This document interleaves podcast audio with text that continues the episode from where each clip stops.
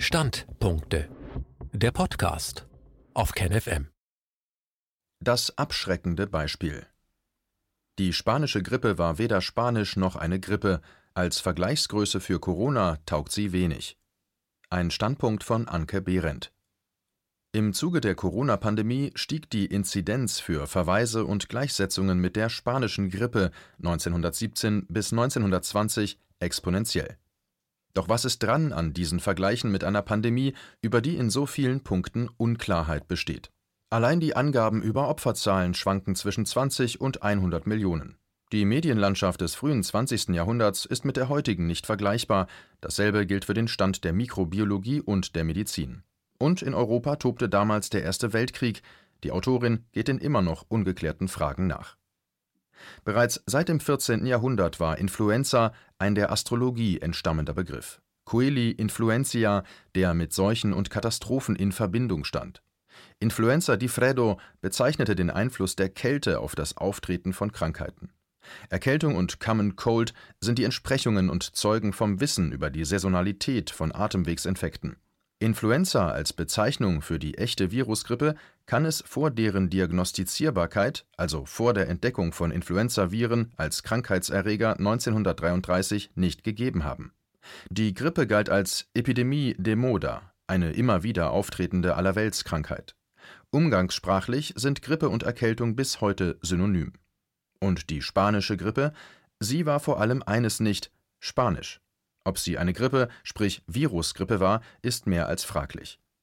Die spanische Grippe wird als zwei, manchmal auch drei Wellen beschrieben. Um den Ursprung der ersten Welle im Frühjahr 1918 konkurrieren verschiedene Regionen. Begann sie tatsächlich im Februar 1918 im spanischen San Sebastian oder zeitgleich in New York? Lag der Ursprung im amerikanischen Armeelager Haskell County, Kansas, Januar bis März 1918 und breitete sich zügig aus über 24 weitere Camps und 30 größere Städte der USA? Ärzte meldeten dort zwar viele Krankheitsausbrüche, glaubten aber nicht an eine Grippe, denn die Verläufe waren sehr leicht und komplikationslos. Anderen Quellen zufolge soll die spanische Grippe als erstes in einem Feldlagerkomplex im Nordwesten Frankreichs im Winter 1915-16 ausgebrochen sein. Aber auch England und China werden als Ursprung genannt, All das ist nicht verwunderlich, treten Atemwegsinfekte doch jeden Herbst, Winter mehr oder weniger heftig und überall auf. Eine Pandemie verbreitet sich jedoch ausgehend von ihrem Ursprungsort und entsteht nicht an mehreren Orten und auf verschiedenen Kontinenten fast simultan. Schon gar nicht unter den damaligen Bedingungen der Mobilität. Ihren Namen spanische Grippe bekam die Krankheit quasi offiziell, als die Nachrichtenagentur Reuters am 27. Mai 1918 die Erkrankung des spanischen Königs Alfons XIII. vermeldete. In Spanien herrschte nicht wie in Deutschland und Frankreich Zensur hinsichtlich der Berichterstattung über die Krankheit, denn Spanien war nicht am Krieg beteiligt. Die Verbreitung der zweiten Welle ab August 1918 ist ebenso rätselhaft, aufgrund der Schwere der Erkrankungen ist sie allerdings ausführlicher dokumentiert. Als Ausbruchsort genannt werden ein norwegischer Frachter, aber auch Boston in den USA, Brest in Frankreich, Senegal und Sierra Leone in Westafrika. Kurz darauf folgten New Orleans, Seattle, San Francisco. Innerhalb kürzester Zeit war die ganze Welt betroffen. Im November hatte die spanische Grippe Neuseeland erreicht, China, Indien, die pazifischen Inseln und Südamerika meldeten Fälle. Dieses Verbreitungsgeschehen ist untypisch für eine Pandemie und weder mit den Truppenbewegungen des Ersten Weltkriegs noch mit Mobilität oder Handelstätigkeit erklärbar. Zumal letztere durch das Kriegsgeschehen beeinträchtigt gewesen sein dürften. Auffallend bei der zweiten Welle war die Heftigkeit und Tödlichkeit der Erkrankungen. Sie unterschied sich von der ersten Welle fundamental. Nun traten innerhalb weniger Tage heftige Lungenentzündungen auf, begleitet von hohem Fieber, Ödemen, Blutungen aus Nase, Mund und Augen, Hämorrhagie, schweren Cyanosen, schwarzblaue Färbung der Haut aufgrund von Lungenschäden und dem dadurch bedingten Sauerstoffmangel und schließlich Lungenversagen. Letzteres wurde allerdings 1918 als Kreislaufversagen gedeutet, was mit ziemlicher Wahrscheinlichkeit die Behandlungsversuche nicht erfolgreicher machte die Symptome waren so heftig und heterogen, dass gelegentlich sogar vom schwarzen Tod die Rede war. Pathologische Befunde brachten weitere systemische Schäden zutage: Myokarditis, Milzschwellung, Nebennierenschäden, Hirnschäden, Sekundärinfektionen und hämorrhagischen Zerfall. Neurologische Spätfolgen sind dokumentiert. Betroffen waren, völlig untypisch für einen grippeartigen Atemwegsinfekt, vor allem junge, kräftige Menschen im Alter zwischen 24 und 34 Jahren, die von Influenza normalerweise weniger betroffen sind und nur selten daran versterben. Die hypothetische Erklärung Zytokinsturm, eine Überreaktion des Immunsystems, die gerade bei jungen, kräftigen Menschen auftritt, wurde diskutiert und verworfen zugunsten der These von bakteriellen Sekundärinfektionen. Belegt ist keines von beiden. Als Erklärung für die Schwere der zweiten Welle werden oft die Umstände des Krieges und schlechte soziale und hygienische Verhältnisse herangezogen. Allerdings war die spanische Grippe keine typisch soziale Krankheit. Eine Fallstudie im norwegischen Bergen konnte zeigen, dass in der ersten Welle ärmere Menschen betroffen waren, in der zweiten jedoch bessergestellte. Die administrativen Interventionen gegen die Seuche waren sehr unterschiedlich. Ihre Wirksamkeit ist aufgrund der mangelnden Dokumentation schwer zu beurteilen, man setzte auf sogenannte NPIs (nicht-pharmazeutische Interventionen). Unter anderem in San Francisco und Japan trug man selbstgenähte Stoffmasken, andernorts verhängte man Schließungen von Schulen und öffentlichen Einrichtungen. Das Krisenmanagement in Deutschland war unkoordiniert, aufgrund der Kriegssituation wollte man die Bevölkerung nicht zusätzlich mit Maßnahmen zur Seuchenbekämpfung verunsichern Letztlich waren die Todesraten, sofern man den Zahlen Glauben schenken möchte, in Japan und Deutschland ähnlich, trotz unterschiedlicher Maßnahmen. Interessant ist die Entwicklung in Ost und West-Samoa. Beide Inselregionen hatten sehr unterschiedliche Verläufe, während in einer Region Schiffe anlegen durften und dort viele Todesfälle zu verzeichnen waren, blieb der andere Teil der Insel dank des geschlossenen Hafens weitgehend verschont. Die dritte Welle verlief nur noch endemisch und war weniger tödlich. Da man den Krankheitserreger nicht kannte, war eine ursächliche Behandlung nicht möglich. Selbst wenn man ihn gekannt hätte, hätte noch längst keine Therapie zur Verfügung gestanden, so griff man zu den Mitteln der damaligen Zeit. Viele dieser Behandlungsmethoden sind aus heutiger Sicht abenteuerlich, nutzlos, giftig oder tödlich. Empfohlen wurden unter anderem Alkohol, Nikotin, Digitalis, Chinin, Strychnin, Morphium, Kokain oder Heroin, vieles davon war in den Apotheken frei erhältlich. Medikamente enthielten Schwermetalle und Gifte wie Arsen oder Formaldehyd, die ihrerseits diverse schwere Symptome verursachen können. Als wirksam gegen Fieber und Schmerzen erwies sich Acetylsalicylsäure (ASS) Aspirin. Gegen Hämorrhagie wäre sie allerdings wegen ihrer blutverdünnenden Eigenschaft kontraindiziert gewesen.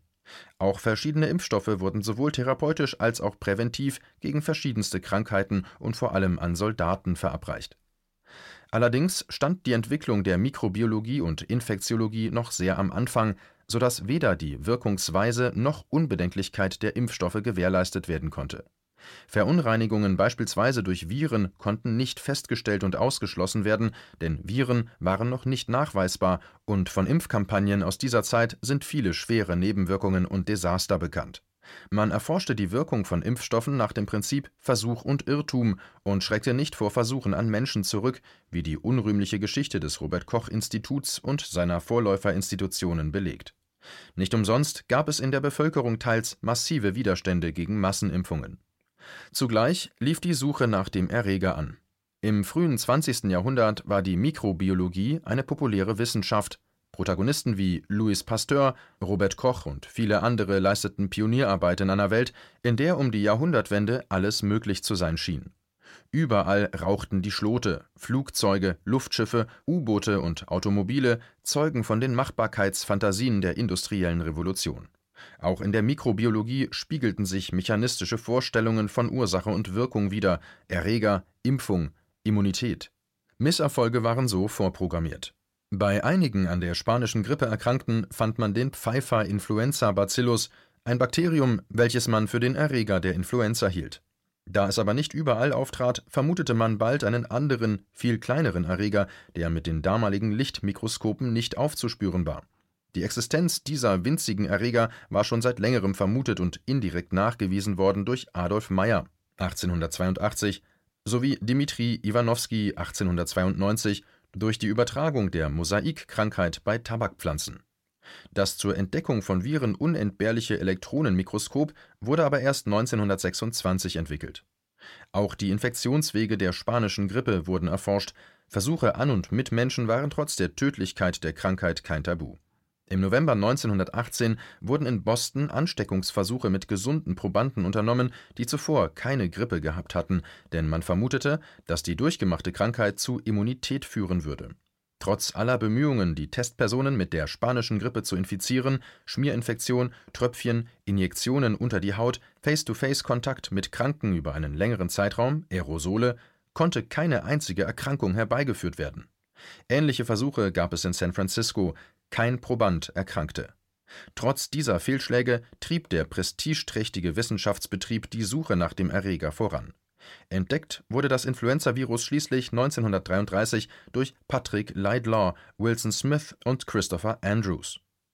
Die Suche nach dem Erreger der spanischen Grippe wurde 1951 fortgesetzt von Joan Halton, der das Virus aus im Permafrostboden bestatteten Opfern zu gewinnen versuchte, aber mit den damaligen Nachweismethoden scheiterte 1995 nahm die Suche erneut Fahrt auf, als Jeffrey Taubenberger beschloss, eingelagerte Gewebeproben von US-Soldaten mittels PCR-Test auf das vermutete Virus zu untersuchen. Bekannt war bereits aus Serumtests von Überlebenden der spanischen Grippe, dass das Virus zum H1N1-Subtyp gehören musste. H steht für Hämagglutinin, N für Neuraminidase Beides sind Spike-Proteine des Influenza-Virus, von denen es verschiedene Versionen gibt. Neuraminidase-Hämmer sind bekannt als antivirale Medikamente. Auch Joan Halton war nun wieder im Boot. Gemeinsam untersuchten sie Lungengewebe einer an der spanischen Grippe verstorbenen Frau, die im Permafrostboden bestattet worden war, und konnten ein Spike-Protein, das Hämagglutinin H1, nachweisen.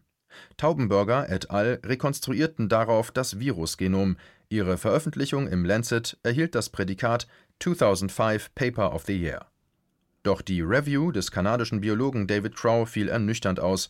Der Nachweis des Hämagglutinins H1 weist ihm zufolge nicht nach, dass die Person auch an dieser Influenza gestorben ist.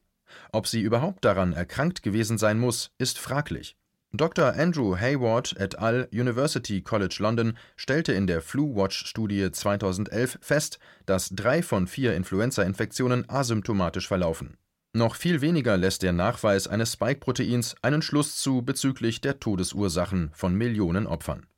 Inwiefern die Ergebnisse der Serumtests tatsächlich die Infektion mit dem Erreger der spanischen Grippe und nicht einer anderen saisonalen Infektion zeigen, ist fraglich. Als Fazit kann man feststellen, China als Ursprung der ersten Welle der spanischen Grippe ist plausibel, aber nicht nachweisbar. Wanderarbeiter und Handel könnten die Erkrankung verbreitet haben. Sie trat zu einem saisonal nicht unüblichen Zeitpunkt auf, der Verlauf war unauffällig. Die erste und dritte Welle sind als übliche Erkältungswellen plausibel und hätten ohne die zweite Welle wahrscheinlich keinerlei Aufmerksamkeit erregt. Die Erklärungsmuster der zweiten Welle sind in vielen Punkten unplausibel. Das nahezu zeitgleiche Auftreten an verschiedenen Orten ist weder mit Mobilität und Kriegsgeschehen noch mit Mutationen erklärbar. Mutationen treten nicht parallel an verschiedensten Orten der Welt mit dem gleichen Resultat der Zunahme der Tödlichkeit und Veränderung der Symptomatik auf. Die Ansteckungsversuche in den USA sind allesamt gescheitert, die Erkrankung traf mit großer Wahrscheinlichkeit auch nicht weltweit auf ausgemergelte, vom Krieg gezeichnete Bevölkerungen das Narrativ Grippe und Virus stand jedoch von Anfang an fest und wurde dogmatisch zu belegen versucht, obwohl die Symptomatik heterogen und das Sterbegeschehen untypisch waren. Andere Erklärungsansätze werden nicht diskutiert. Beispielsweise die Augenzeugenberichte von Zeitzeugen, die angeben, dass es vor allem beim Militär massive Impfkampagnen gegen diverse Krankheiten gab, obwohl Krankheitserreger alles andere als gut erforscht und Impfungen keineswegs sicher waren die Augenzeugen berichten, ungeimpfte wären nicht erkrankt, obwohl sie sich intensiv um die Kranken kümmerten. Sie waren also massiv den Viren ausgesetzt, wenn man diesem Ansatz glauben möchte. Das erklärt allerdings nicht, warum Menschen in Samoa und Südamerika an der spanischen Grippe erkrankten und starben. In der wissenschaftlichen Literatur, in Biografien von Ärzten und Wissenschaftlern dieser Zeit finden sich nur spärliche Aussagen über die Jahrhundertseuche spanische Grippe. Die Erinnerung an diese Katastrophe ist heute weitgehend fiktional. Wenig überraschend tauchen im Zuge der Corona-Pandemie vermehrt Bücher und Dokumentationen über die spanische Grippe auf, um sie als abschreckendes Beispiel zu bemühen. Und in der Tat ist sie das. Sie ist ein Beispiel für eine weltweit unklare Datenlage, für Unterdrückung von Berichterstattung in den Medien, für mögliche massive Fehlbehandlungen, ein dogmatisch erzähltes Narrativ, fehlende Aufarbeitung und einen Mangel an Wissenschaftlichkeit. Dies war ein Beitrag aus dem Rubicon, Magazin für die kritische Masse. KenFM ist crowdfinanziert und unabhängig. Leiste deinen Beitrag zu freier Presse und unterstütze unsere Arbeit finanziell. Wenn du zukünftig keine Beiträge verpassen willst, abonniere den KenFM Newsletter und installiere dir die KenFM App für iPhone und Android. Weitere Informationen auf kenfm.de/support. Hallo Community. In diesem Video möchten wir euch das Thema Bitcoin ans Herz legen. Wir werden euch erklären, was Bitcoins sind, wie man damit bezahlen kann und welche Bedeutung diese Währung für KenFM hat. Viele von euch haben sicher schon von Bitcoin gehört oder nutzen es sogar privat. Wie ihr KenFM mit Bitcoins unterstützen könnt und warum das für uns aktuell sehr wichtig ist, verraten wir euch jetzt. Das ist ein Bitcoin. In Wirklichkeit existiert so ein Bitcoin aber gar nicht. Es gibt ihn nur virtuell im Internet als digitale Währung in einem digitalen Konto. Bitcoin ist eine sogenannte Kryptowährung, die bekannteste weltweit. Man kann damit via Computer oder Smartphone einkaufen, spenden oder sich gegenseitig Bitcoins zuschicken. Bitcoins kann man wie Währungen oder Edelmetalle zum aktuellen Wechselkurs kaufen, verkaufen oder von Freunden zugeschickt bekommen. Einzige Voraussetzung, ein E-Wallet, zu Deutsch eine elektronische Geldbörse. Das ist ein Account oder Konto, über das man Bitcoins empfangen oder versenden kann. Wie ihr wisst, nutzen auch wir bei KenFM schon seit ein paar Jahren Bitcoin, damit wir im Notfall auch finanziell unabhängig bleiben können, zum Beispiel von Banken, die uns nicht mehr mögen. Da viele Banken mit unserer Berichterstattung nicht einverstanden sind und nicht im Zusammenhang mit KenFM genannt werden möchten, kam es in den letzten Monaten so weit, dass uns gar keine Bank mehr mag. Weshalb wir leider damit rechnen müssen, vom kompletten IBAN-Zahlungsverkehr ausgeschlossen zu werden. Deshalb der Appell an euch, beschäftigt euch jetzt schon mit der Funktionsweise von Bitcoin, damit ihr uns auch im Notfall trotzdem weiter unterstützen könnt. Alles, was ihr dafür tun müsst, ist, eure bisherige Unterstützung in Euro einfach in Bitcoin an uns zu senden. Dazu legt ihr einfach eine kostenlose E-Wallet an, wandelt einen Betrag eurer Wahl in Bitcoin um und sendet uns diesen an unseren Bitcoin-Account. Den Link findet ihr unter jedem unserer Beiträge sowie unter diesem Video. Alternativ dazu könnt ihr aber auch diesen QR-Code mit eurem Smartphone scannen. Übrigens, eine detaillierte Schritt-für-Schritt-Anleitung haben wir zum Nachlesen für euch schon einmal vorbereitet. Ihr findet sie auf canfm.de/bitcoin. Ob Bitcoin oder Kryptowährungen wirklich die Zukunft des Geldes sind, wissen wir nicht. Aber vielleicht ist das bald unsere einzige Option, so unabhängig wie möglich und vor allem ohne Bankkonto für euch in Zukunft weiterhin freien und unabhängigen Journalismus machen zu können. Wir hoffen sehr auf eure Unterstützung und sagen jetzt schon tausendmal Danke. Euer Team von KenFM.